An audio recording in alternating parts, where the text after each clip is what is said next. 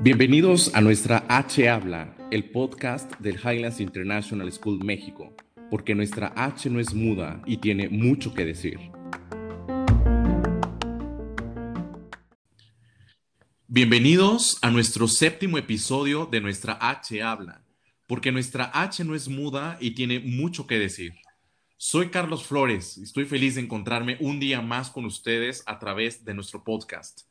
Hoy estamos felices de tener como invitados a Rafa García y a Fer Matar de Vina Music, quienes nos platicarán sobre los beneficios de la educación musical en el aprendizaje.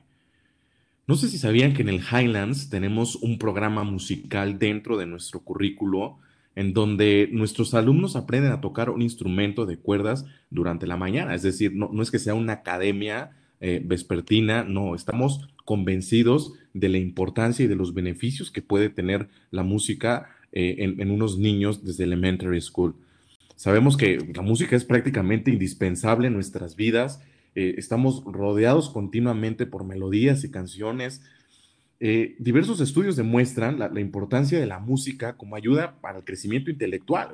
todos sabemos que genera una gran actividad de actividad neuronal y es el estímulo humano que más partes del cerebro activa.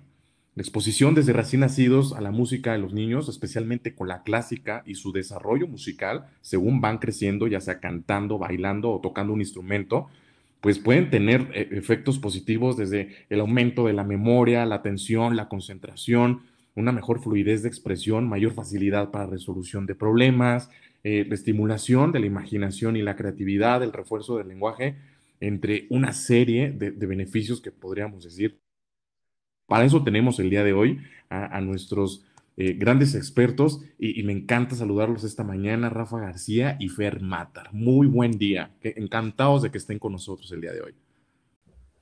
Muchas gracias, Carlos. La verdad es que estamos muy entusiasmados de, compartir con toda la comunidad de Highlands. Muchas gracias. Fer, te saludo. Muchas gracias, Charlie.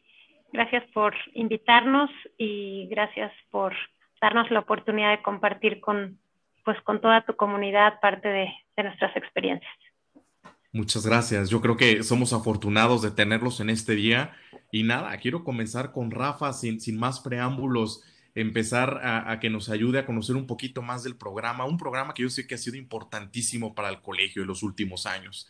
Y, muchos de nuestros padres de familia han tenido la oportunidad de ver los frutos de este trabajo, esa apreciación musical, el, esplendor de lo bello, ¿no? A final de cuentas es un arte y, el que los niños eh, estemos el día de hoy trabajando y que tengan la oportunidad de, adentrarse en el mundo de la música en el Highlands, pues yo creo que sin duda es un, granito más en su formación humana, en su formación eh, académica y, lo considero muy integral, y lo digo integral, porque quizá muchos de los colegios omiten la importancia de tener un programa musical. Rafa, me gustaría comenzar contigo. ¿Por qué el colegio ha escogido la música como un factor de formación? ¿Tú qué nos podrías decir? Al final de cuentas hemos entrado en contacto contigo. ¿Qué nos podrías decir eh, que has encontrado la razón principal por la cual vemos la necesidad de, la música, de la formación de los niños? Carlos, con todo gusto. Pues mira, no es que estemos tratando de encontrar este, el hilo negro, ¿no? E, es decir, desde el trivium y el quadrivium estaba metida la música en la, educación de la persona desde hace muchísimo. Eh, en realidad hemos em, redescubierto el que la música es un potente agente para la formación. Y, no es, estrictamente hablar de los contenidos musicales. O sea, una persona completa eh, incluye muchísimas cosas. Cada vez nos hemos dado eh, eh, más cuenta, no solamente por lo que hemos intuido, sino por los estudios académicos que gente como Harvard, Garner o como, pues varios investigadores de distintas universidades que han encontrado que la música detona conexiones en el cerebro y si quisiéramos hablar de esto como desde un punto de vista muy, muy físico, hace, enciende muchas conexiones que impactan a otras áreas de, la formación de la persona. Entonces, el, colegio dice, a mí me interesa la música, pues porque quiero empezar a hacer más competentes a nuestros alumnos en estas, en estas cosas. Físicamente, el desarrollo neurológico que ofrece la música es muy vasto.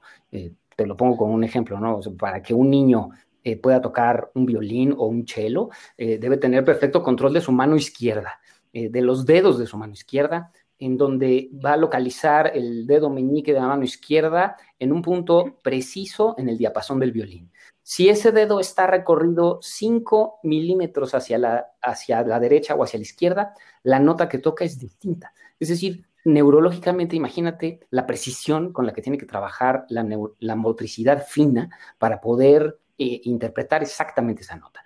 Pero al mismo tiempo, la mano derecha tiene un arco, que es con el que hieren las cuerdas para vibrar y se eh, haga un sonido.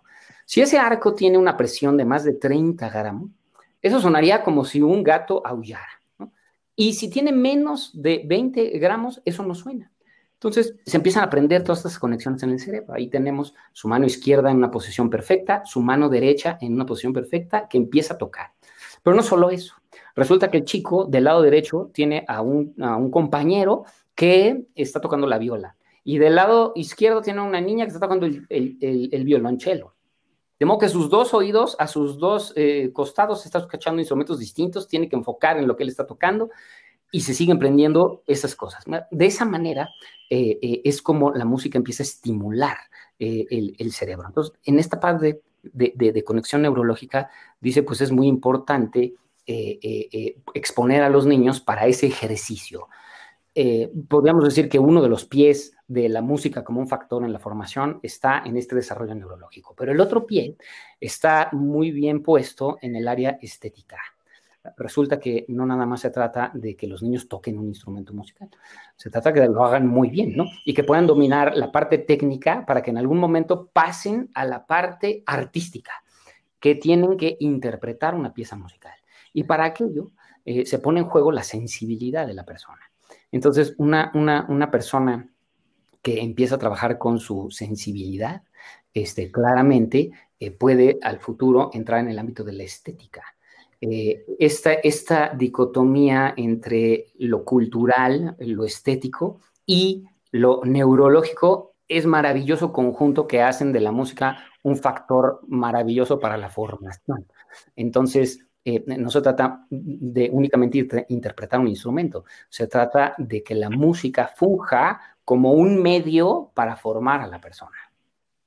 Me encanta, Rafa, lo que dices eh, y me quedo pensando la importancia de formar eh, esa sensibilidad en las personas, ¿no? Y, hoy a lo mejor, hoy en día quizá hay mucha carencia de ello, hay mucha carencia en la expresión de los sentimientos de las personas y, podríamos hablar, ¿no? De, todas las, razones que podrían estar alrededor de un niño que quizá el día de hoy sea más difícil el que aprecie.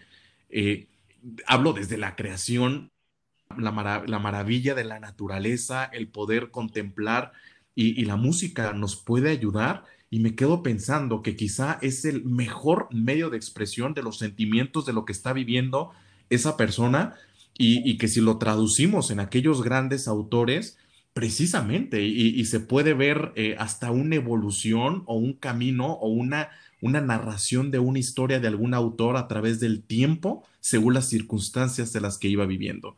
Y me quedo pensando, entonces, un, un programa musical, en el caso concreto como el que tenemos en el Highlands, a ver, ¿hacia dónde nos vamos a enfocar? Está enfocado el programa musical para formar esos grandes músicos potencializarlos, que quizá hay muchos talentos, ¿eh? Y, estoy feliz de que seguramente más de un niño se pueda encontrar que a lo mejor esta es su fortaleza, este es el área en donde va a encontrar su plenitud y, ahí tiene todas las habilidades para ser un grande músico.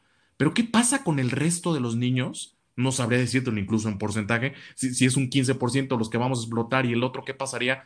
Entonces, ¿qué pasa con ese otro resto? ¿Está diseñado este programa en concreto como para formar violinistas? Muy, muy interesante, eh, eh, Carlos. Fíjate que ahora, ahora que lo comentas, la, velocidad en la que vivimos actualmente y, el contacto con la tecnología ha hecho eh, que las nuevas generaciones vayan súper revolucionadas, ¿no? Efectivamente dice em, Sir Ken Robinson en uno de sus libros, ¿no? Este, find your element. Yo creo que cada persona, como bien dices, tenemos cualidades distintas. Hay quienes somos muy buenos para la música, hay quienes serán muy buenos para el derecho o quienes serán muy buenos para las matemáticas, ¿no? O la robótica. Yo creo que, yo creo que estar en un colegio ofrece esta maravilla, ¿no? O sea, la opción de que los chicos puedan vivir y puedan experimentar un sinfín de cosas para que después de conocerlas se puedan especializar. Pero, pero es, es muy socorrida la pregunta y, de, de, los niños. Soy profesor de música y no falta el chico que con toda transparencia te levanta la mano y te dice, profe, ¿no?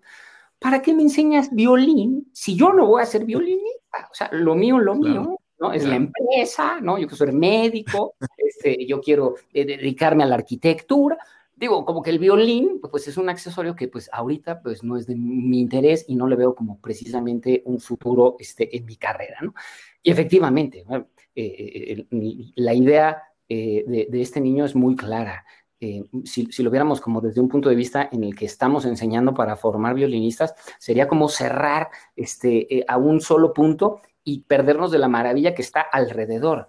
No, no, la idea es formar a través de la música. O sea, retomando un poquito lo que decíamos hace, hace unos minutos, ¿no? Es decir, formar no solamente en el ámbito teórico, ¿no? O sea, eh, poner en práctica las cosas eh, es muy importante, ¿no? ahora está muy, muy en boga las famosas soft skills, ¿no? estas, estas herramientas, estas habilidades que, que se tienen que poner en juego para poderse desarrollar de manera más completa y efectiva en la sociedad. Eh, a la hora de que un niño eh, toca el violín, eh, pone en juego no solamente estas cosas neurológicas ¿no? o estas cosas estéticas. También hay, hay muchas virtudes y hay, y hay, muchas fortalezas del carácter que se empiezan a formar.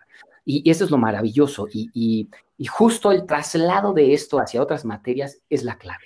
Por ejemplo, un niño que tiene que tocar eh, una pieza de Mozart, ¿no? Estrellita, muy sencilla, en el violín.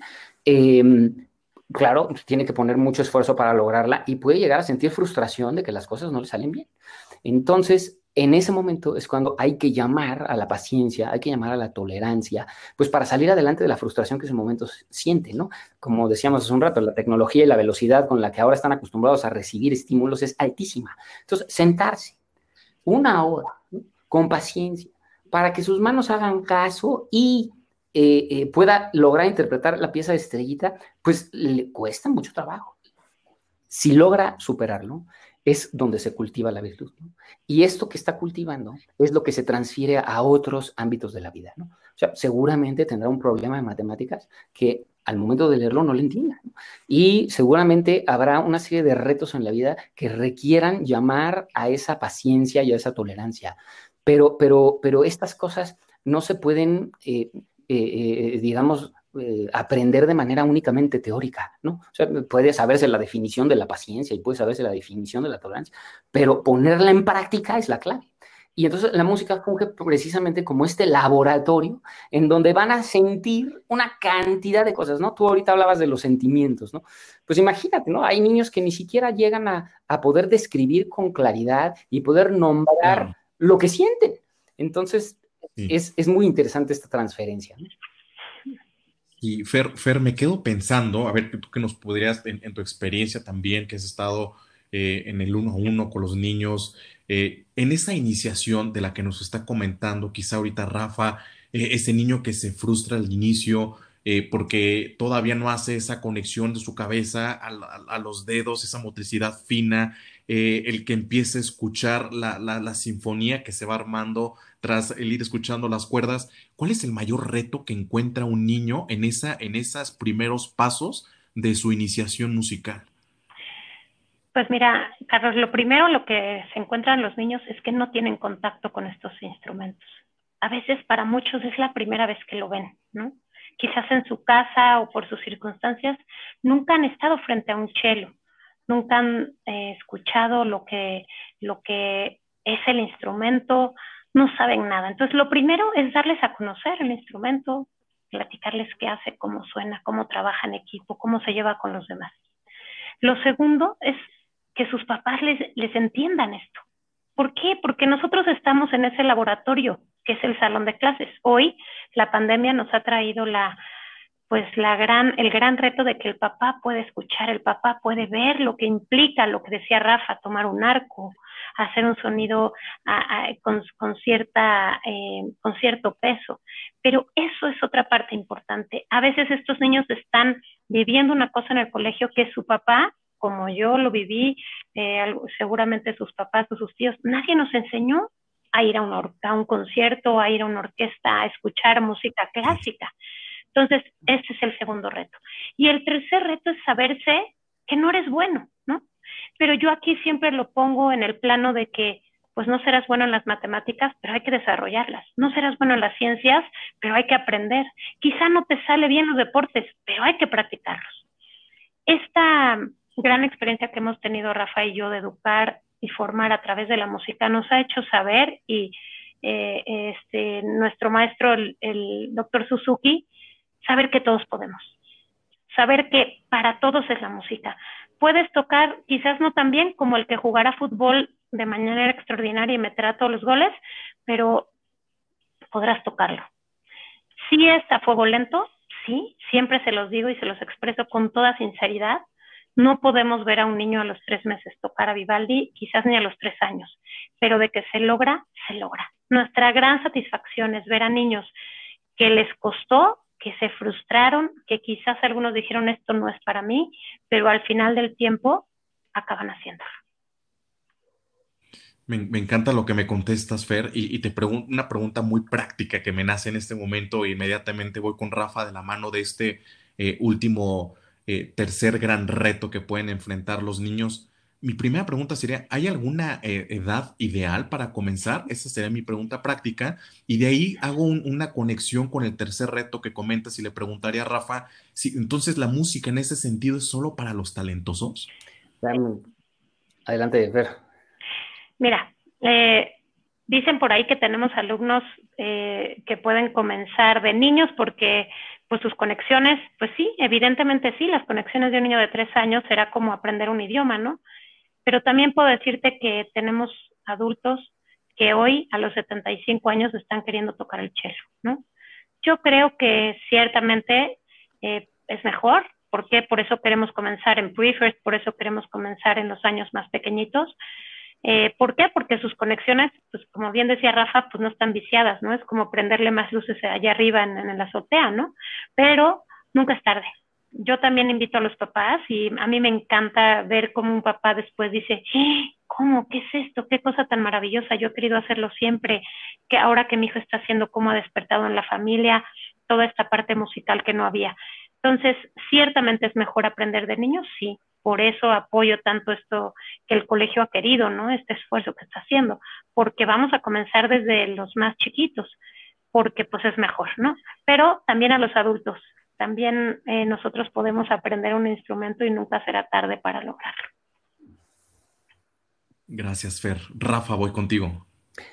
Sí, eh, pues reforzando un poquito lo que, lo que dice Fer, es, aprovechar esa ventana, ¿no? Eh, es una etapa sensible, como es la de aprender un idioma, ¿no? quiero responder a tu pregunta sobre si eh, la música es solo para los talentosos, ¿no? Eh, muchos papás me, han dicho, oye, pues es que mi hijo, ¿no? Tiene oído de artillero, ¿no? O sea, es que, pues, digo, podrás decir que todos los niños pueden, pero es que no conoces a mi hijo, ¿no? O a mi niña, que plano no dan una. No, no, este, la verdad es que estamos convencidos de que todos los niños pueden.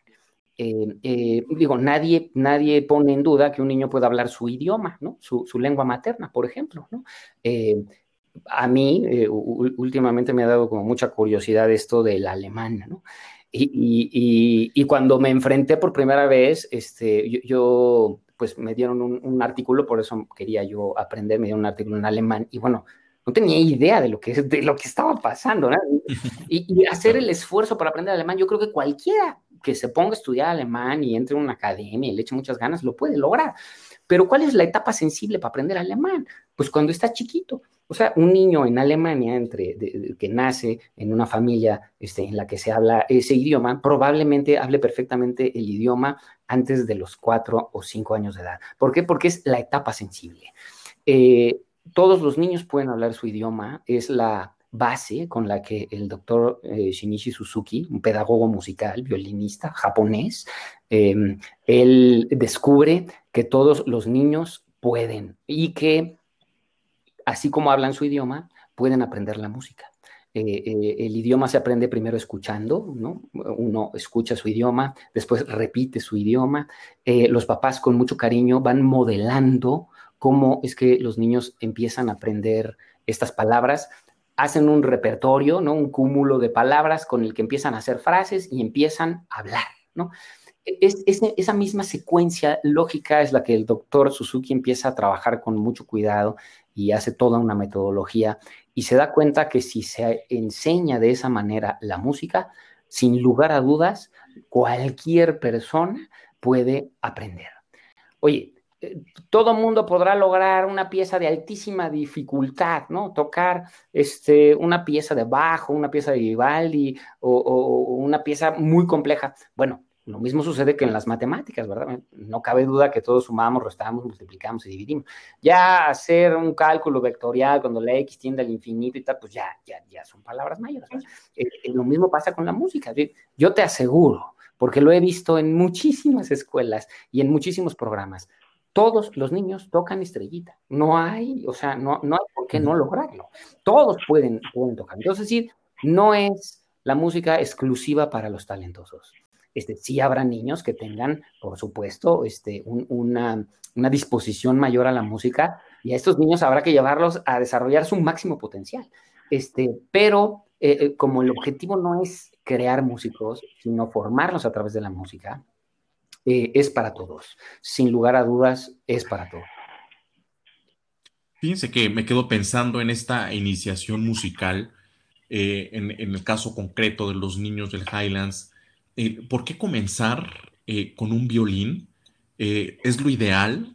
¿Hay algún otro instrumento que fuera mejor anteceder? ¿Ustedes qué recomiendan? Porque incluso puede haber niños que ya estén muy definidos y les encantaría, por X o Y razón, escoger un instrumento y hay otros, pues que quizá la recomendación, e incluso el mismo programa los lleva de la mano el comenzar con un violín.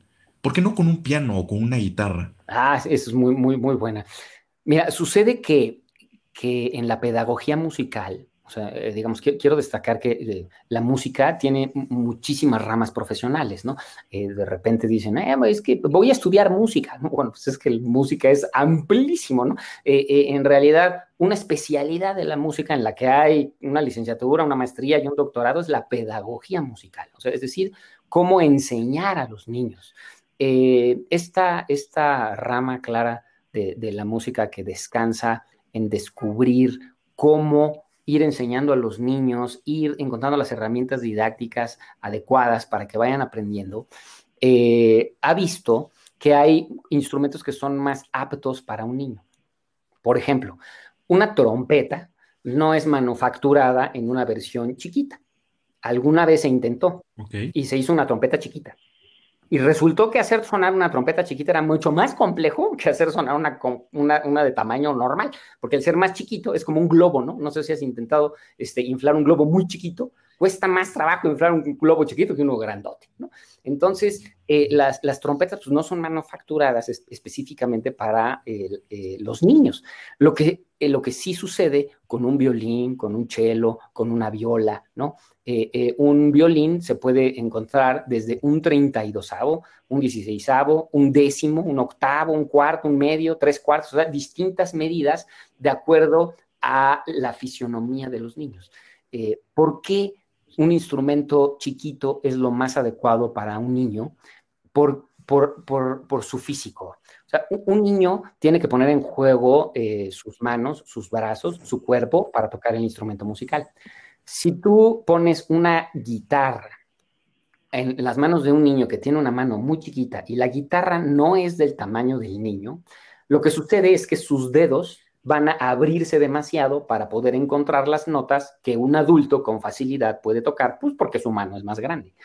Eh, eh, eh, esto puede lastimar al niño, o sea, puede lastimar físicamente al niño y también genera una memoria muscular. Es decir, un niño que tiene acceso a un violín chiquito o a un cello chiquito, desde pequeño su mano está localizada exactamente y tiene la, la, postura y la forma que siempre va a tener. O sea, no hay ninguna deformación o se forza la mano, sino que realmente es una cosa muy natural para ellos. Por eso es que se eligen eh, instrumentos que sean manufacturados especialmente para los niños. Eh, un violín, un cello, este, una viola, son manufacturados especialmente para ellos. Eh, esto no quiere decir que un niño que toca el, violín no podrá tocar nunca un piano, ¿no? al contrario, te puedo decir que, que, hay, que hay muchas cosas que son globales en, el aprendizaje eh, musical, ¿no? Estas habilidades que van adquiriendo al principio se pueden transferir a otros instrumentos este, con facilidad, ¿no? El entrenamiento auditivo, el control del cuerpo, estos hábitos de estudio, el, propio lenguaje musical, las notas, son universales. Entonces, una trompeta, un violín, un piano en México o en China o en Arabia son las mismas notas. Eh, es decir, todos estos aprendizajes, eh, sin lugar a dudas, se pueden, se pueden transferir. Eh, comenzar con, un, violín, eh, con un instrumento de cuerda frotada, este, tal vez con, eh, si están fabricados y manufacturados para los niños, es lo mejor. En la pedagogía musical se ha encontrado que, vale la pena aprovechar esta facilidad que hay, pues para que los niños aprendan bien, ¿no? Aprendan adecuadamente. En ese sentido, iría más bien de la mano la elección en, este tipo de instrumentos, más por su desarrollo físico que por la edad que tuvieran los niños. Sí, claro. Eh, eh, es decir, eh, el programa, por ejemplo, en el colegio, tiene como objetivo conformar una orquesta. Y, en una orquesta tiene que haber violines, violas, chelos y un contrabajo. Así es como funciona este, un, string orchestra, un, ensamble de cuerdas y como en un equipo de fútbol, ¿verdad? O sea, cada uno de los elementos del equipo de fútbol son importantísimos, ¿no? Te puedes imaginar un equipo de fútbol sin portero, ¿no? Este, o sin delantero. Este, cada uno tiene un papel específico, ¿no? Eh, eh, eh, los grandes compositores, como mencionabas, ¿no? Beethoven, este, Mozart, escriben un, música para, para, las cuerdas y hay un violín primero, un violín segundo, este, viola, cello, contrabajo, eh, y, la, música requiere de todo este trabajo en equipo para funcionar. No quiere decir que el violín segundo sea menos importante que el violín primero. Este, Ambos son necesarios para que funcione. Entonces, poner al servicio este, del conjunto lo que tú estás haciendo este, es maravilloso. Además, finalmente, sí, perdón, Fer. pero sí es importante mencionar que parte fundamental de esta enseñanza es el ensamble, o sea, es formar una orquesta. Por lo tanto, eh, muchas mamás me dicen, oye, pero es que eh, el piano, ¿por qué no? Entonces, al final, el piano, como les digo yo, puede haber uno, máximo dos en algunas orquestas que creo que no existe, pero por ahí podría haber, pero no puede haber ocho pianos, ¿verdad? Tocando en una orquesta. Sí puede haber ocho violines, sí puede haber chelos, sí puede haber violas, como nos lo está diciendo Rafa. Por lo tanto, parte fundamental de esta enseñanza también es el trabajo en equipo, también es que cada generación de de este colegio tenga una orquesta que pueda funcionar. Entonces es por eso que se les enseña este instrumento y, no el piano, por ejemplo, que hay muchas mamás que les inquieta este tema. Nos ayudará, siempre ayudará de poder tocar el piano, pero en el colegio y para poder lograr una orquesta de cuerdas en cada generación, pues son estos los instrumentos que, pues que son los ideales, ¿no? Y creo que, no te respondí puntualmente la pregunta, este, Carlos, perdón, de, cómo se elige, ¿no? Eh, en, realidad es un conjunto, ¿eh? Eh, ¿eh? evidentemente los intereses de los niños son, son, son importantísimos, ¿no? Un niño que una niña que se sienta atraída por el cello o por el violín, pues sin lugar a dudas tendrá una mejor disposición para tocarlo. pero también esos aspectos físicos que mencionas son muy importantes. resulta que un, un, cello, pues claramente es un instrumento mucho más grande que un violín en tamaño y requiere un poco más de fuerza para poder funcionar. Eh, eh, en general, un niño o niña que son un poquito más altos, este, eh, tienen mayor facilidad, o sea, digamos, su, su, cuerpo, ¿no? Este, podría, sin lugar a dudas, adaptarse más fácil a un cello que a un violín, ¿no? Entonces, eh, eh, sí, es, sí, sí es un hecho que aquí los profesores, que son especialistas, o sea, no son eh, pedagogos generales, son especialistas en el violín, en la viola, en el cello, ¿no? Cada, cada profesor. observan a los niños. Entonces, por eso, cuando son muy chiquitos, empiezan en un proceso en el que se les presentan los instrumentos, conviven con el instrumento, tal, y se les asigna un instrumento. Y ese instrumento que se les asigna, y se tiene que ver con la manera en la que los profesores observaran sus características físicas, también tiene que ver con el que haya el número necesario de, jugadores, ¿no? Para que el equipo funcione, ¿no?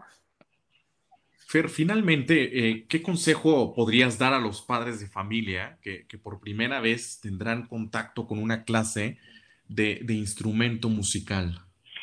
Eh, gracias, este, Charlie. Pues mira, principalmente yo les diría que los acompañen, ¿no? Que acompañen a estos niños en este, en este proceso, ¿no? Preparar, como dicen por ahí, un ambiente adecuado de forma consciente para que ellos aprendan de una forma inconsciente. También yo abriría la puerta, ¿no? que tengan una comunicación confiada. En este caso me toca la, gran tarea de ser coordinadora específicamente del Colegio Highlands. Por lo tanto, dejar esta puerta abierta, porque muchas veces no conocen estos programas, no saben o tienen alguna duda. Entonces, aquí estamos, porque siempre además sus dudas y sus comentarios pueden enriquecernos, no pueden enriquecer al programa el proceso de enseñanza pues sí tiene retos, pero pues en cada niño y en cada familia y en cada profesor y en cada institución o colegio pues es diferente. Entonces nos ayudará mucho saber y conocer eh, pues sus inquietudes, ¿no? Sí, sí es, sí es un camino, sí es un camino pues que ojalá dure para pues para muchos años en el colegio. Entonces irnos nutriendo, ir eh, apoyándonos, ir animando a estos niños a que lo logren será fundamental, ¿no? pues eso es todo, Charlie. Definitivamente. Fer, Rafa, de verdad me ha encantado platicar con ustedes estos minutos. Sin duda, yo creo que es un tema que amerita otro podcast más adelante. Definitivamente, yo creo que además, sobre todo para los padres de familia, quienes nos vayamos eh, iniciando en el tema de la música, acompañando a nuestros hijos, eh, el quizá el llenar esas expectativas, me quedo pensando y podría ser todo un tema eh, lo que comentaba al inicio quizá Rafa, ¿no? ¿no? En, tres meses no le podemos pedir a nuestro hijo que esté interpretando a Vivaldi y, quizá no a los tres años o vamos viendo a los ritmos de cada quien. No sé, yo creo que es un mundo fascinante que, que tiene un, un, fin muy pedagogo, como bien lo han comentado, creo que nos han brindado de, o nos han dado el fundamento o herramientas para entender los grandes objetivos que tiene, si bien este programa musical, si bien nos quiere llevar eh, a, formar un concierto, al tener una orquesta, yo creo que es más de fondo lo que se gana en la formación de cada uno de los niños. Les agradezco mucho el tiempo que nos han dedicado el día de hoy. Sin duda nos seguiremos encontrando. Hoy más que nunca nuestra H habla y a 25 años de existir todavía tiene muchas cosas que hacer y que decir. As high as Highlands.